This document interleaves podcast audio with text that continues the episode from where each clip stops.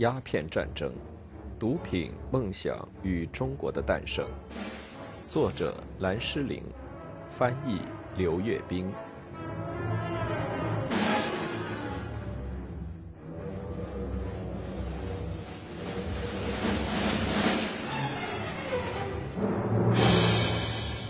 这时，张喜的外交谈判风格开始不那么专业了。这是他第一次听到英国人对议和条件的要求。他正告他的不知所措的谈判对手，说他于此计回肠百转。我若挂了大将军印，首先擒拿尔等，碎尸万段，磨骨扬灰，与被害兵民报仇，以消天下之愤。然后啐了好几口唾沫，脸色红胀。又拍桌子，进一步强调他的观点，再次向舱板上啐唾沫，又骂了英方谈判者一些话。舱外的印度卫兵用剑拦住舱门，隔开张喜和护送他来的另外四个官员。黄昏时分，张喜告辞。英国人说他们暂时推迟开炮工程的时间，条件是清方给英方赎城费三百万元，这是牛舰最初提出的数额的十倍。当天晚上返回伊犁部处后。张喜似乎完全忘了，他原来接受的指示是议和，而是决定要继续与英军作战。他认为，应乘此机会，一面击迷，一面即可以火攻之。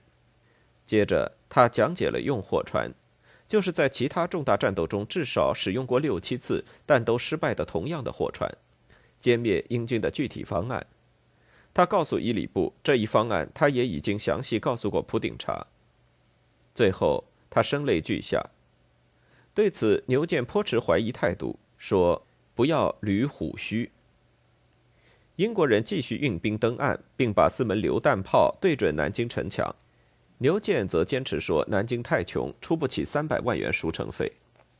八月十日午夜，英国人声称上午攻城。齐英终于在八月十一日来到南京城。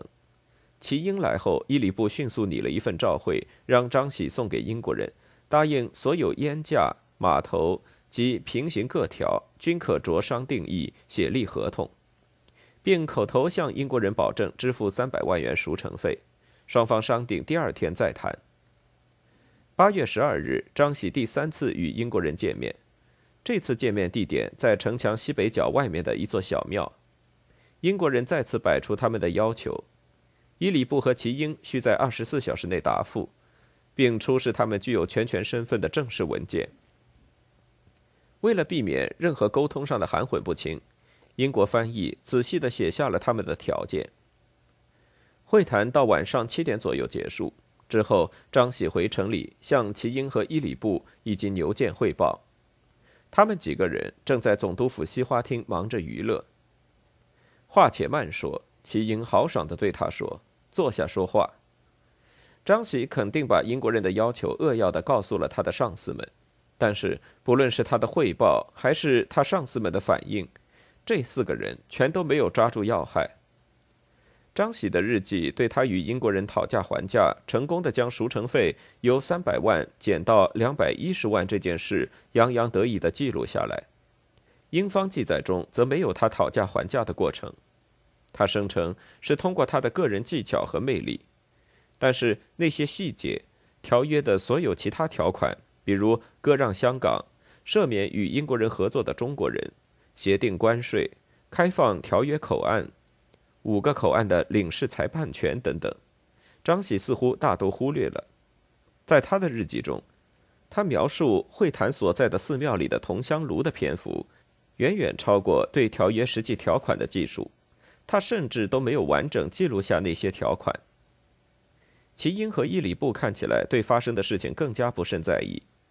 张喜在日记里说：“对英国人开列的要求，三线并不观看，就命送与募兵，置之高阁。”停火协议既已达成，齐英和伊里布这两位皇帝的代表便很难再严肃认真地对待这件事。张喜日记里记载说。伊里布大为松静，遂蒙吩咐，但说与其清理以后税务，不准再有商欠，断不可许给银两。至于要看上意，要钱预保，据勿庸议。换句话说，张喜要用几个不重要的、未经批准的让步去搪塞他们。伊里布做出决定后，便闭目不语。八月十三日黎明到来，按照约定，这一天张喜应该对英国人的要求做出经过研究后的答复。遗憾的是，齐英和伊里布连看都没看，就把那张开列英国人要求的单子给了募兵，而募兵只略略扫了一眼，就认为挚爱难行，把他束之高阁。也就是放在了募兵那里。那天上午，被派去取这个单子的人发现，募兵出去拜访朋友，还没有回来。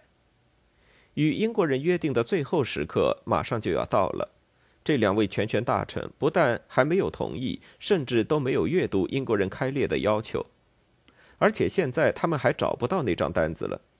张喜担心英国人不好搪塞。毕竟，他们期望看到清方钦差大臣获得正式授权的文件，期望这两位钦差大臣同意他们所拟的草约。他把他的担忧告诉了陪他去见英国人的几个官员，说：“刻下自称有雷卵之危。”他这几个同伴对英国人的反应却比较乐观，对他说：“慢慢去说，不必着急。”英国人中午时分到达那座小庙，立刻要求看确认伊里布和齐英为全权大臣的上谕。张喜的借口还说得过去，他解释说，他的两个主子把这道上谕送寄给杨威将军阅看，尚未寄回。英国翻译问何日才得寄回，张喜含糊其辞地回答说：“今日、明日寄回不定。”于是英国人想要知道齐英是否同意他们开列要求的文件。张喜承认他没有把那张单子带回来。这时，在场的几个英国人都发了脾气。张喜注意到该乙等俱各不悦，指责清方谈判人员没有诚意，是处处相欺。他们说，如果得不到令他们满意的答复，第二天拂晓，他们就开炮攻城，然后就回到他们的船上。张喜日记中干干脆脆、毫不掩饰地记下了他回城汇报后，齐英、伊里布等人的反应。三线茫无主见。在这次痛苦的汇报中，陪张喜一起去与英国人会谈的一个人悄悄告诉他，他昨天所说的话，齐英并未入耳。对此，他肯定已经知道。南京城陷入一片恐慌，谈判者却开始发生争吵。齐英想知道张喜为什么要对英国人说上谕在易经处。张喜夸张地回答说：“请问当如何答对？至于如何说法，未蒙将军吩咐。”齐英没有吭声。在场的人考虑该如何办：是准备开仗呢，还是读一读条约继续谈判？伊里布思忖着，对张喜等人说：“如果殉难，则我有专司，你们亦必血史春秋。”与张喜一起去谈判的一个人极言英仪凶狠之状，认为如不准其所求，唯恐祸患立之。齐英继续保持沉默。齐英和伊里布等人决定跟募兵要那份英国人开列要求的文件看一看。担任文案的募兵一脸茫然，直到张喜提醒他，就是昨天他认为挚爱难行的那份文件，他才最后找出了他。齐英、伊里布等人简单商量了一下，就全部同意了其中那些主要的条款。午夜时分，离英国人所说开始攻城的时间大约还有三小时，张喜匆忙出城。凌晨五点，天空开始泛白，他把齐英等人同意了的条约在英国军舰上递交给英国人。早饭后，英国人回到前一天举行了不愉快会谈的小庙。张喜等待英国人前来的时候，感到五内如焚，悲愤不能成语。他的一个同伴劝他不必过分悲伤，毕竟汉朝为了使蒙古不南下劫掠，曾送给他们金五千斤。送钱物给桀骜不驯的外夷以维持和平，不是什么新鲜事。所失者小，保全者大，你亦不要心里难受。格兰维尔洛赫误以为张喜脸上的悲伤是由于他对英国人的装束打扮感到失望，因为虽然他们的衬衣和马裤很干净，但是已经有好几个星期没有熨烫过。对此，洛赫感到很抱歉。另外，他们的外套也很破旧。与他们相反，清方人员穿着刺绣的丝绸和带花的薄纱衣服，图案华美，质地漂亮，甚至可以用来打扮我们的漂亮女士。中国人彬彬有礼地把英国人引进一座宽敞高大的木结构大殿，请他们坐在一张长长的四方形乌木桌子周围，要他们不要客气。大殿外面，几个衙役头戴红色锥形帽子，上面有一根鲜艳的公鸡翎毛，手持皮鞭，把一群好奇的人挡在远处。双方互相核实了授权证明。英国人特别注意核实了道光皇帝授予其英和伊里布全权的上谕。洛赫回忆说：“这件神秘的物件被郑重其事地从一个制造油漆都很粗糙的小破黄盒子里取出来。一个中国官员双手捧着黄色的绢轴，他的眼睛虔诚地盯着他，迈着缓慢庄重的步伐走向那张桌子。马汉如先生的手触碰到这份委任状时。”我看到各种身份的中国人脸上都露出紧张、惊悸的表情，觉得十分好玩。洛赫以为中国人的这种反应是由全体中国人对上谕的极端尊崇和他们对如此神圣之物被外夷之手所玷污感到恶心而引起。他的这一判断很可能是不对的，因为这道上谕差不多可以肯定是前一天晚上匆匆忙忙伪造出来的。英国使团的秘书麻宫少校自豪地向清朝全权大臣展示了他的皇家特许状。特许状写在一张鸭蛋蓝颜色的方块硬纸上，上面盖有维多利亚女王的国玺。或许齐英和伊里布能够拿出来的与此最接近的东西，是皇帝七月二十七日允许他们便宜行事的字迹潦草的玉批。清方人员不安地看着英国人仔细查看他们拼凑的这份文件，不是由于被英国人的大不敬吓着，而是由于害怕英国人发现他们在欺骗自己，害怕英国人发现被骗后，怒气冲冲地冲出谈判大殿，回到军舰上开炮轰击南京城。会谈结束后，由于中暑，或许是压力太大，那天晚上张喜呕吐了很多次。但是那天在庙里就条约框架达成一致意见后，愉悦之情就蔓延开来。八月十四日，会谈现场级别最高的中国军官大笑着说：“条件是苛刻了些，但是这毕竟是在类似情况下他们所仅能要求的。两国交战就好比是一场靠运气定输赢的游戏，输家须得认罚。”八月十九日，双方的全权代表终于彼此见面。在将近三年的战争期间，英国人与决策层的清朝官员只见过两次面，两次都是查理义律和琦善的会见。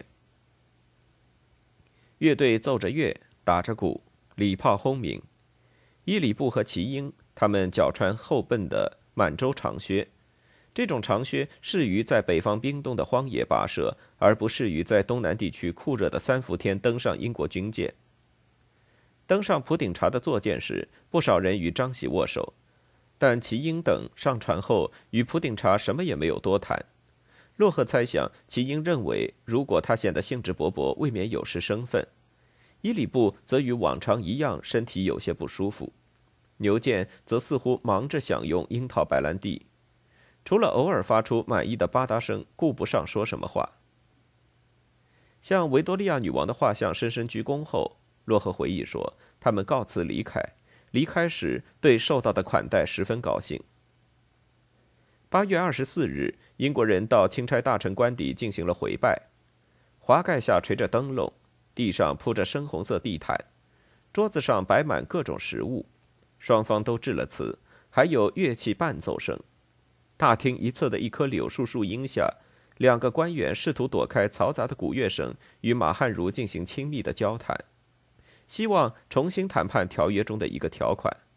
马汉如不客气地说：“这不是谈公事的地方。”随即走开了。八月二十六日，普顶察乘坐一台绿泥大轿来参加另一场宴会。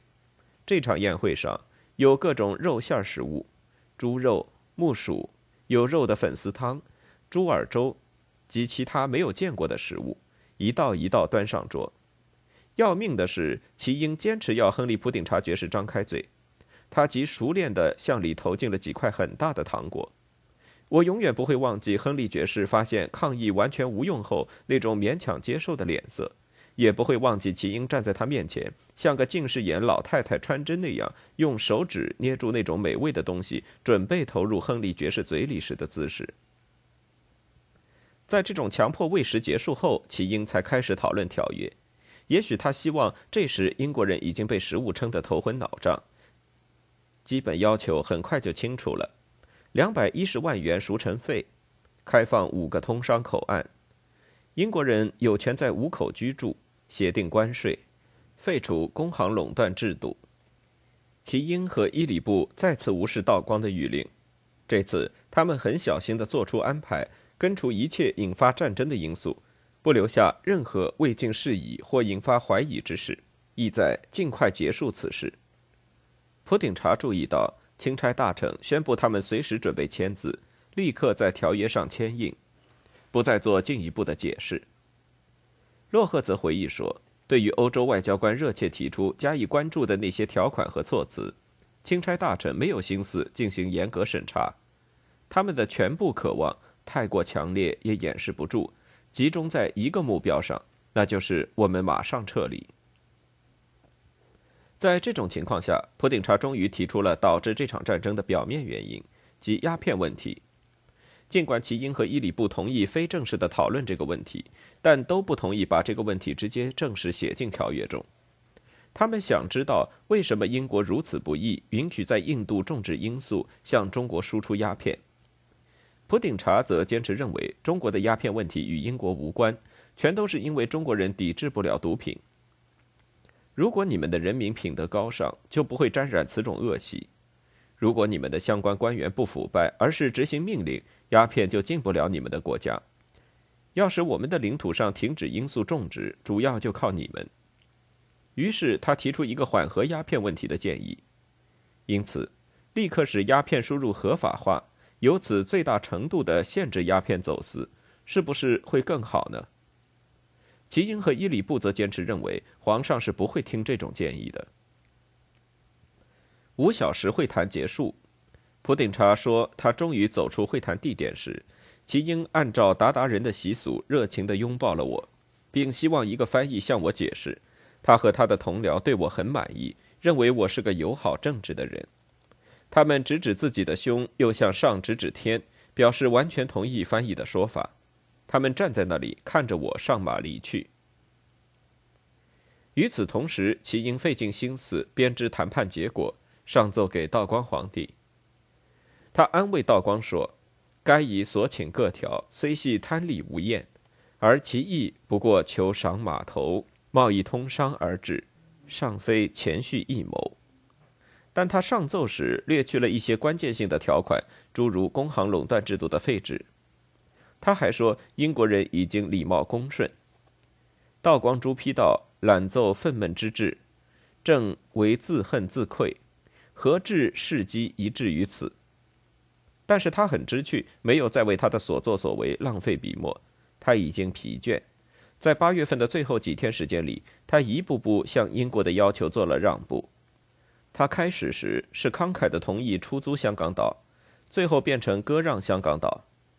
他不再拒绝战争赔款要求，只是询问这笔款项如何筹措。九月七日，道光最后的质询到达南京，但这已是齐英、伊里布和牛建在条约上签字，并用从一个黄锦盒里取出的玛瑙大印章，前盖红铅漆印十天之后了。八月二十九日，预定签订条约的那一天到来，双方的关系还没有融洽到消除全部外交上互不信任的程度。条约准备了四份，每份均为汉文、英文合璧，用丝带绑在一起，以防根据洛赫的解释，其中的某一页被那些狡猾的先生为了蒙蔽他们的皇上而抽出来。英国人燃放二十一响礼炮庆祝女王生辰，中国几位大臣的脸都吓白了。齐英以为英国人要把他们扣留。伊里布因病重，差点没能出席签订条约的盛大仪式。八月二十六日会谈时，他接受了英国人给他的治疗癣症的药物，派张喜去取药方。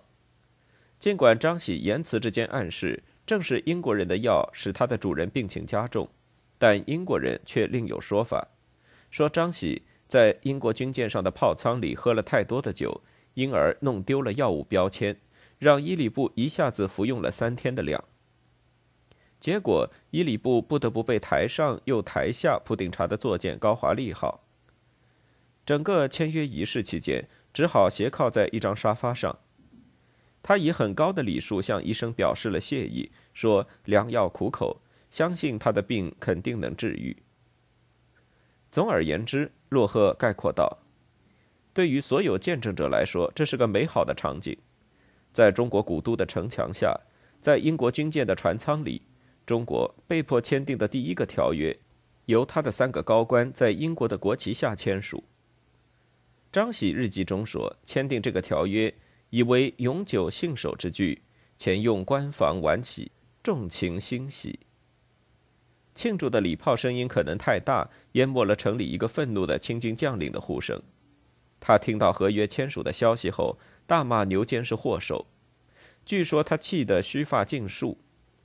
经过这么长时间，花费那么多钱，死了那么多人，英国人所要求的一切，经过十余次会谈，就都得到了。十月初，英国军舰起锚南航，齐英十分欣喜，一切转难更易。对张喜说：“或将这亿万生灵保全甚大，积德不小，你我之子孙将来俱必昌大。”伊里布则担心。祸根或已种下，流毒一滋。九月六日，道光接到条约全文后，生气的批评代表中国签约的三个大臣中的两位：其因伊礼部自疑依气，不为无以对阵，更何言以对天下？他以牛建没能及时加强长江沿江的防务为由，下令将他逮捕，以发泄他的愤懑之情。张喜则高高兴兴地返回家里，晚体归来，何胜庆幸之至。